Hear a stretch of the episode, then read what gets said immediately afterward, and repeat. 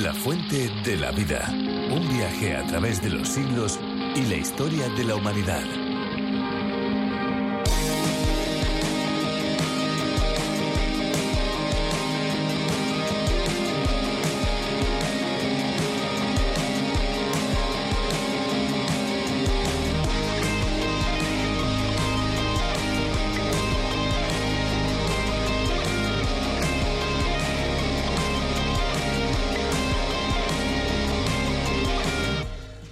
Sabemos, el agua necesita estar a menos de 0 grados centígrados para acabar congelándose. En un abrir y cerrar de ojos no es posible que dicha operación se realice. Aunque claro, siempre está la opción de entrar en el universo de Frozen y con un leve toquecito convertir lo que queramos en puro hielo.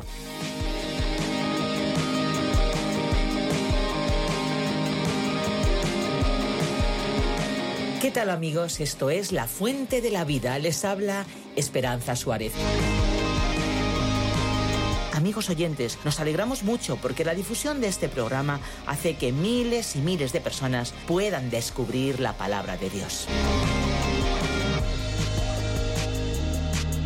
Aunque comenzamos la fuente de la vida con curiosidades, este programa no es solamente un tiempo de curiosidades y de buena música, nada más, claro que no. Es bueno conocer esas curiosidades, es agradable escuchar una buena canción, pero el núcleo central de este espacio es la reflexión o meditación de la palabra de Dios, algo que ya es posible hacer en nuestro propio idioma y en este caso en la versión para España. Si quieren conocer más sobre este espacio, les invitamos a visitar lafuentedelavida.com. Pueden también descargarse nuestras aplicaciones a través de la Biblia y RTM 360 y no olvidarnos del Facebook y del Twitter porque también estamos en las redes sociales. Aprovechemos esta pausa musical para poder divulgar el programa a través de las redes. ¿Qué les parece?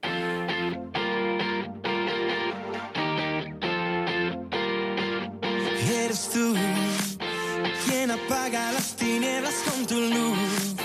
La esperanza de este mundo está en tu cruz. Tú me das vida, me das libertad. Eres tú quien enciende con tu fuego mi pasión.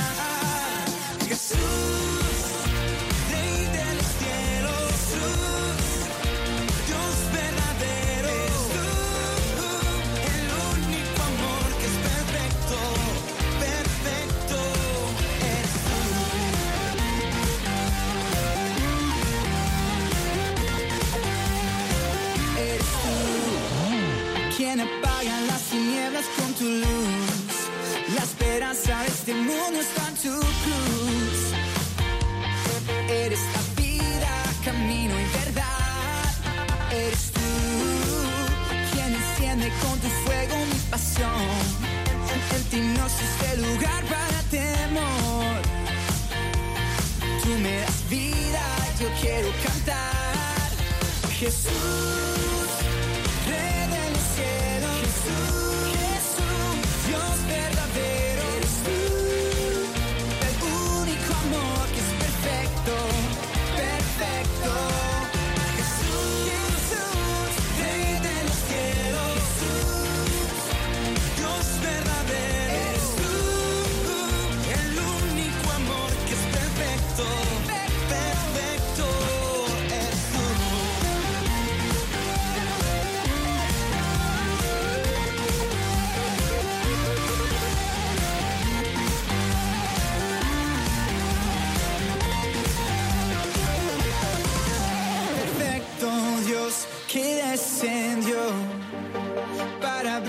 camino con su amor. Perfecto amor que se entregó.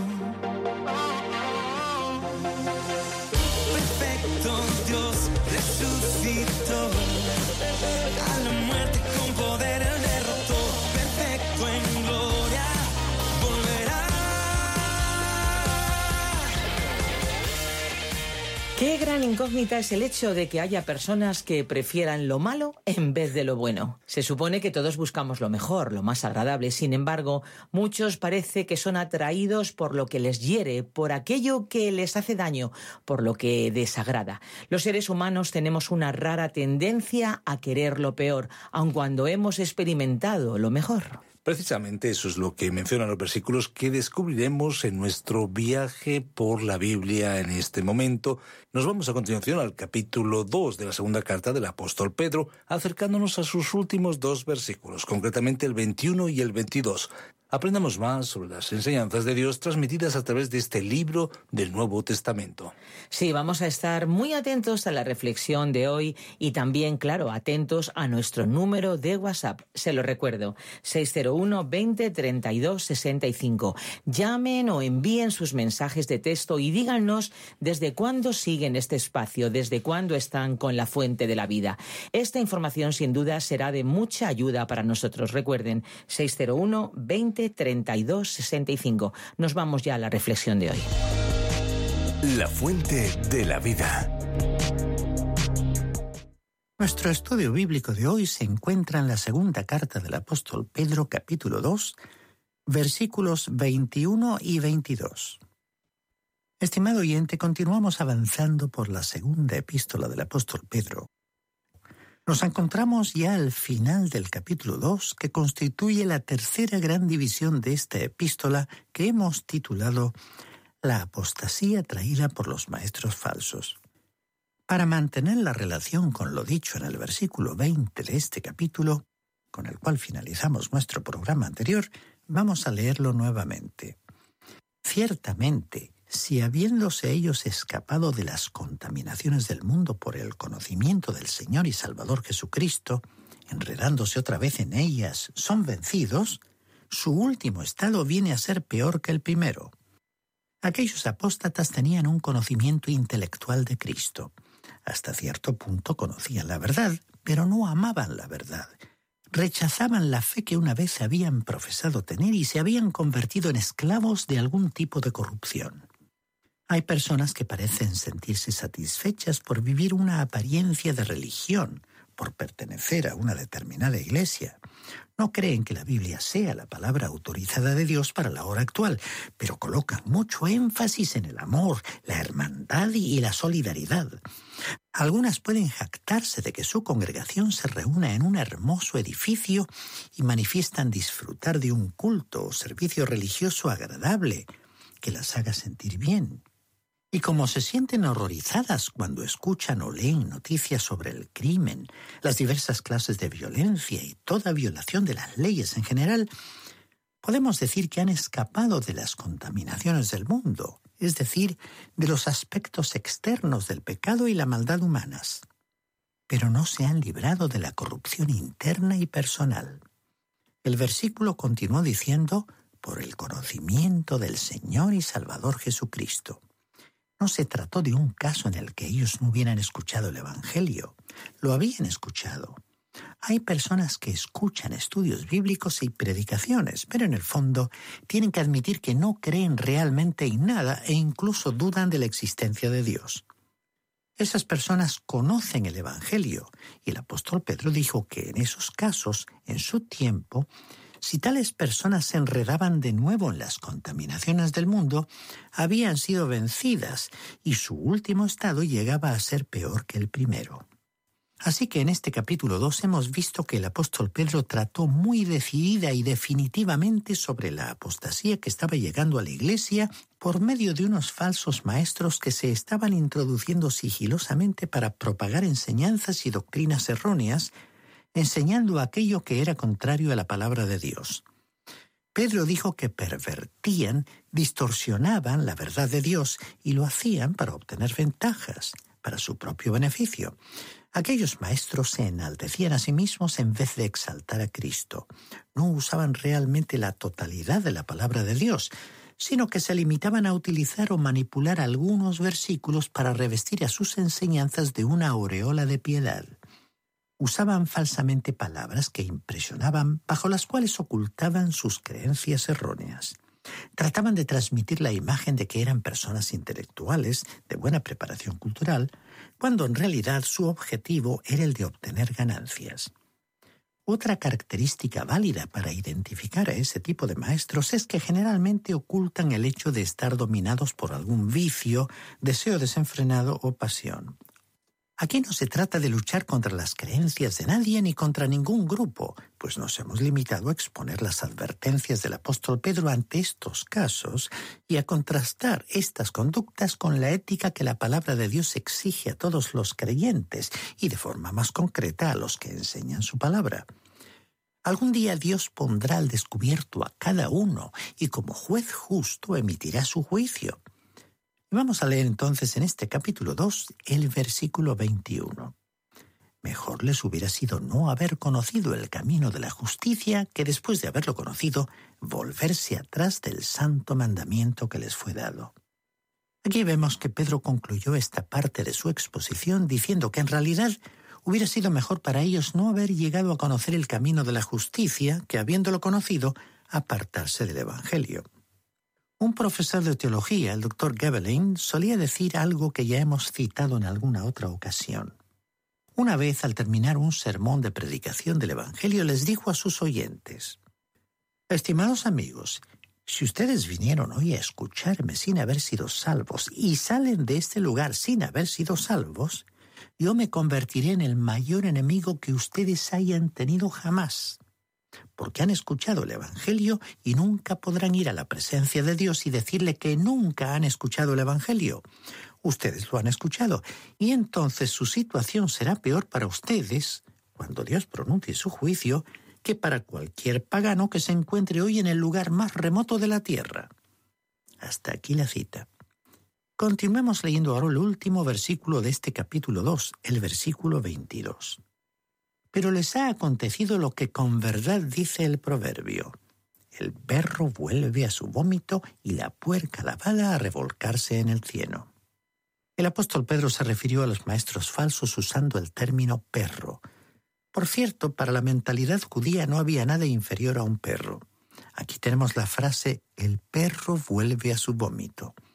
Pedro estaba citando al libro de los Proverbios, capítulo 26, versículo 11, para mostrar que aquellos maestros volverían a su condición verdadera, natural, que no había cambiado. Y el versículo prosigue con la frase y la puerca lavada a revolcarse en el cieno. Podríamos decir que Simón Pedro nos presentó la parábola de la puerca pródiga. Quizás nunca hayamos oído hablar de la puerca pródiga, pero aquí está. Por supuesto, la idea está basada en la parábola del Hijo Pródigo, relatada en el Evangelio de Lucas capítulo 15, versículos 11 al 32, y que fue una de las parábolas más importantes pronunciadas por el Señor Jesús. Hay quienes adoptan una posición extrema y dicen que uno no puede predicar el Evangelio con esta parábola. El autor de estos estudios bíblicos, el doctor Vernon McGee, relataba que la primera ocasión en que él pasó al frente en una reunión fue en una pequeña ciudad en la zona sur del estado de Oklahoma, en los Estados Unidos. Él pasó al frente y se arrodilló, y todo lo que él podía recordar de esa noche fue que el predicador habló del hijo pródigo. Él recordaba las figuras retóricas que el predicador utilizó, tomó al personaje principal, al hijo pródigo, y lo presentó llevándolo por todos los lugares de vida licenciosa que habría podido recorrer en su búsqueda de satisfacción. El profesor Magui dijo que estaba convencido de que ese había sido un mensaje muy efectivo, y seguramente otras personas fueron salvas en aquella noche, aunque nadie se preocupó por explicar algo en cuanto al Evangelio, y él no llegó a comprenderlo en esa ocasión aunque su corazón estaba abierto para aceptarlo y recibirlo. Más adelante, contaba el doctor Magui, su vida demostró que él no había sido realmente salvo en aquella noche. Estimado oyente, en realidad la historia del hijo pródigo no relató la forma en que un pecador se convirtió en un hijo, sino más bien la forma en que un hijo se implicó en una vida de pecado. Tal como nos relató el evangelista Lucas, aquella fue una historia familiar. Recordemos el argumento. Un padre tenía dos hijos. Uno de ellos, el más joven, quiso salir del hogar para dirigirse a un país lejano. El suyo fue un pecado que consistió en no apreciar la compañía de su familia y los bienes que se encontraban cercanos. Las cosas que lo rodeaban no le resultaban tan atractivas. Lo que realmente ejercía una atracción, un encanto sobre él eran los lugares lejanos. Creemos que uno de los factores más atractivos del pecado es su misterio. Dice un antiguo proverbio que la hierba es más verde del otro lado de la cerca. El refranero español incluye también el siguiente refrán. Fruta prohibida más apetecida. Estos refranes describen los deseos y motivaciones del hijo pródigo. Así que el joven salió de su hogar y pronto se encontró viviendo la gran vida, es decir, lo que él entendía por pasárselo en grande. Mientras tuvo mucho dinero, los que eran amigos en la prosperidad le acompañaron, pero a medida que la fortuna se consumía, fueron desapareciendo. Al fin, nuestro personaje terminó teniendo que salir a buscar un puesto de trabajo y lo único que pudo conseguir fue emplearse al servicio de un criador de cerdos. Al relatar esta parábola, cuando el Señor mencionó este detalle, los publicanos y fariseos que lo escuchaban debieron hacer una mueca de repulsión. ¿Por qué un joven judío no podía caer más bajo? Podemos decir que llegó al fondo mismo de un pozo porque probó todas las prácticas inmorales de aquella época, todos los placeres disponibles para el que tenía el dinero necesario. El hecho mismo de vivir en una pocilga alimentándose con los cerdos describía su situación espiritual. Reiteramos que la parábola no enseñaba o describía primordialmente cómo un pecador se salvaba, sino que revelaba el corazón del Padre, que no solamente salvaría a un pecador, sino que recibiría a un hijo que se había alejado y pecado.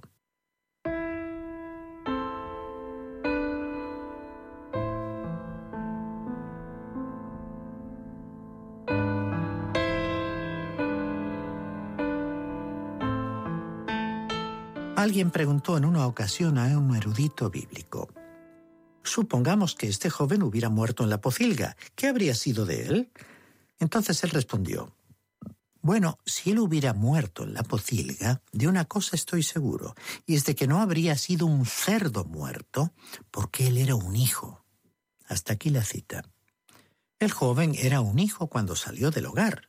Continuó siendo un hijo cuando llegó al país lejano, cuando estaba viviendo en el pecado y también cuando se encontraba en la pocilga y como era un hijo, pronunció unas palabras que ningún cerdo habría podido concebir en su mente, porque después de todo aquellos animales estaban viviendo en su entorno natural. Entonces, al pensar que su padre estaba en la gran mansión familiar, con siervos a su servicio que vivían mejor que un hijo de la familia como él, dijo, Me levantaré e iré a mi padre. Ahora, ¿qué haría el padre con ese joven cuando éste llegara al hogar? Bueno, según la ley de Moisés, como vemos en el libro de Deuteronomio capítulo 21, versículos 18 al 21, tendría que haber sufrido la muerte por lapidación, pero esto no fue lo que ocurrió. Al llegar a su hogar le expresó a su padre la siguiente confesión. Padre, he pecado contra el cielo y contra ti. Pero su padre no lo dejó terminar. Uno habría esperado que lo hubiera sometido a una sesión de latigazos o que le hubiera impuesto algún otro castigo por haber deshonrado el nombre de la familia, por los disgustos que había causado y por haber gastado una verdadera fortuna, es decir, un castigo ejemplar para que le sirviera como lección. Pero eso no fue lo que ocurrió, estimado oyente. El joven ya había sufrido su castigo en el país lejano es que todos los hijos pródigos espirituales siempre han tenido su castigo cuando se encontraron lejos de su hogar. Cuando regresan a su Padre Celestial, siempre tiene lugar un banquete, una fiesta, la mejor ropa para vestir al recién llegado y un anillo en su dedo, como en la parábola, en la que vemos que comenzó la celebración de una gran fiesta. Allí se encontraba la verdadera diversión y no en el camino que condujo a la pocilga. Lo interesante de todo este pasaje es que el apóstol Pedro dijo en este versículo 22 que la puerca lavada volvía a revolcarse en el lodo. Supongamos que cuando el hijo pródigo salió de la pocilga se hubiera llevado consigo a uno de los cerdos. Al llegar a su casa, como el aroma que despedía el hijo no sería muy agradable que digamos, ni apropiado para reiniciar su vida en aquella casa, seguramente se dio un buen baño antes de vestir las ropas nuevas que le habían ofrecido. Ahora, continuando con nuestra suposición, el cerdo que lo acompañaba también necesitaba un buen baño, así que lo habrían lavado, acicalado y perfumado. Imaginemos entonces a aquel cerdo paseándose por la casa con ese aspecto renovado, con su nueva imagen, pero al poco tiempo con su inquietud, porque el cerdo habría dado a entender que su nueva residencia no le gustaba. Como es lógico, su amigo se habría extrañado porque él mismo se encontraba mejor que nunca en toda su vida. Pero el cerdo, por su propia naturaleza, echaría mucho de menos a su familia, a la pocilga, al lodo en el cual podía saltar y revolcarse y al alimento habitual de las algarrobas y los desperdicios. Así que finalmente el cerdo habría sentido lo mismo que en su momento había sentido el hijo pródigo cuando se encontraba en la pocilga, pero al revés. El autor de estos estudios bíblicos, el doctor Vernon McGee, contaba que él tuvo el privilegio de ser el pastor de una iglesia muy grande en la ciudad de Los Ángeles, en el estado de California, después del año 1949. Esa fue una época en que la población de ese estado comenzó a experimentar un gran crecimiento, dando lugar a la construcción de nuevos edificios y urbanizaciones. Llegaron otros americanos y gente procedente de muchos países. Este crecimiento fue evidente también en la iglesia que pastoreaba el doctor Magui, quien estaba muy agradecido a Dios por el aumento registrado en la membresía de la congregación y porque esta experiencia le permitió tener esa responsabilidad en un periodo crucial para el desarrollo y futuro de esa iglesia.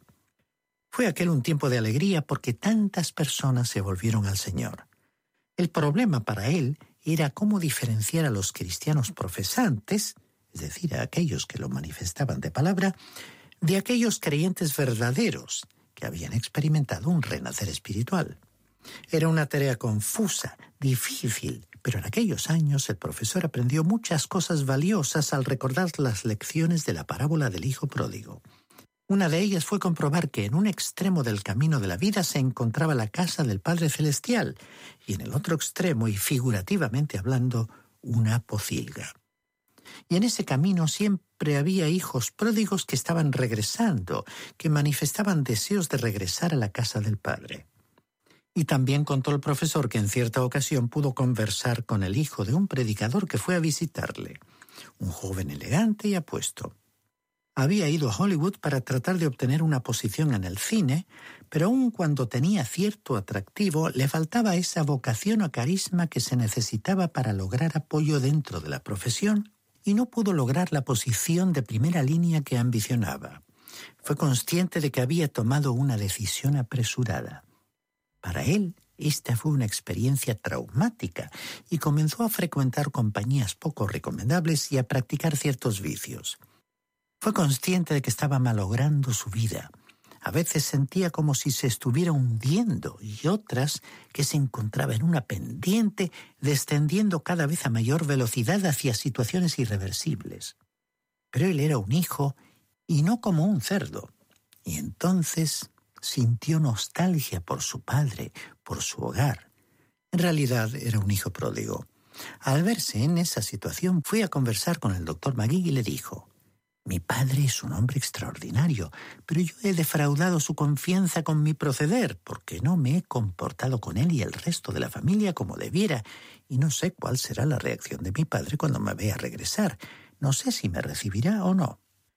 El pastor Magui le preguntó si él podría llamar por teléfono a su padre, y este joven le pidió que por favor lo hiciera. El pastor le dijo, Si tu padre no quiere hablar contigo, pues simplemente me despediré de él. De modo que llamaron por teléfono al padre, quien resultó ser un pastor de una congregación y un hombre muy amable. Después de intercambiar los cumplidos de rigor, el pastor Magui percibió que su interlocutor se estaba preguntando para qué le habría llamado. Entonces le dijo, Tengo a alguien aquí en mi oficina que quisiera hablar con usted. Inmediatamente el padre sintió que se trataba de su hijo. Él sabía que su hijo no era un extraño, no era como los cerdos de la parábola, y entonces preguntó, ¿Es mi hijo? Y al comprobar que sí era, pidió hablar con él. Al ponerse al teléfono, el joven comenzó a sollozar y seguramente el padre también. El pastor salió entonces de su oficina para dejarlos en la intimidad y entró una vez que el joven había colgado y apenas pudo decirle por la emoción regreso al hogar. Volviendo a su experiencia en el pastorado, el profesor Magui afirmó que la transición de unos y otros, creyentes genuinos o no genuinos, es a veces confusa. Figurativamente hablando y utilizando nuevamente los términos de la parábola, consideraba que los hijos pródigos se encontraban al otro lado del camino descendiendo en dirección a la pocilga. Para aumentar la confusión, a veces alguien que se encontraba en la pocilga salía de ella y parecía querer dirigirse a la casa del padre. No les gustaría ese lugar porque por naturaleza pertenecían a la pocilga.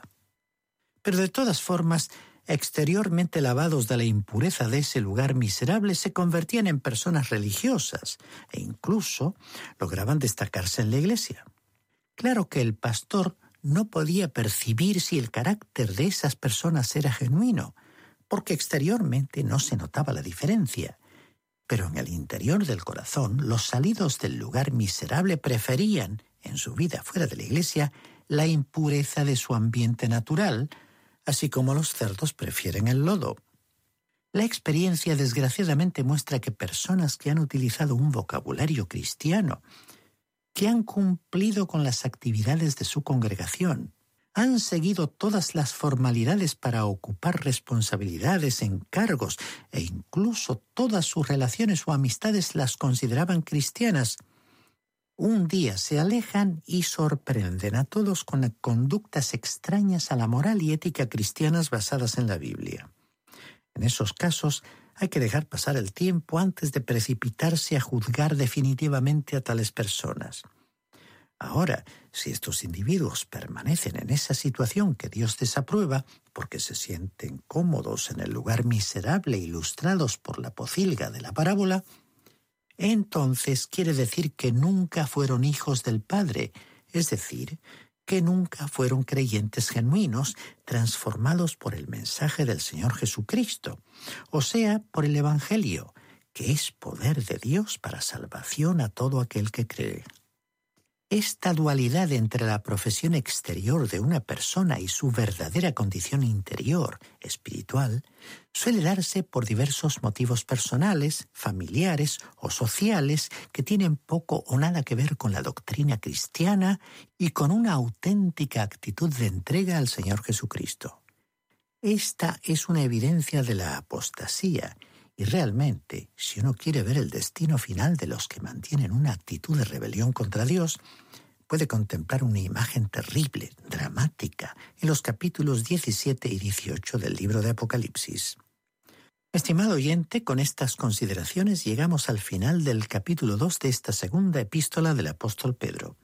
Y como esperamos continuar contando con su atención y compañía en este recorrido que hemos llevado a cabo por el texto de esta carta, le sugerimos que se anticipe a nuestro próximo encuentro y lea por sí mismo la mitad del tercer capítulo de esta segunda epístola de Pedro. Le agradecemos la atención que dedica a este estudio y le esperamos entonces en nuestro próximo programa.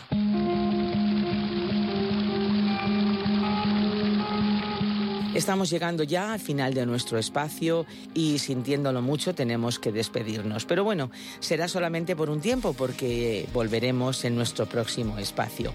Si ustedes quieren contactar con nosotros pueden enviarnos un correo electrónico a info@radioencuentro.net. Anoten info@radioencuentro.net.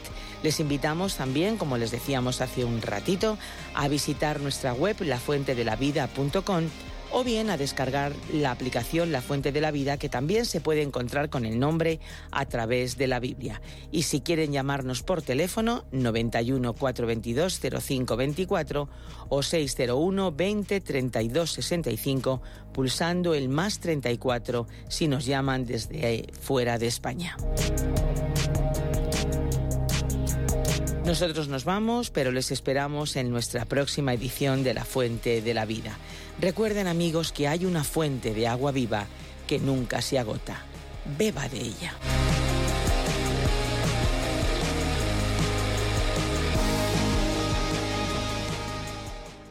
Este ha sido un programa de Radio Transmundial producido por Radio Encuentro. Radio Cadena de Vida. Radio Intereconomía es la radio económica de referencia.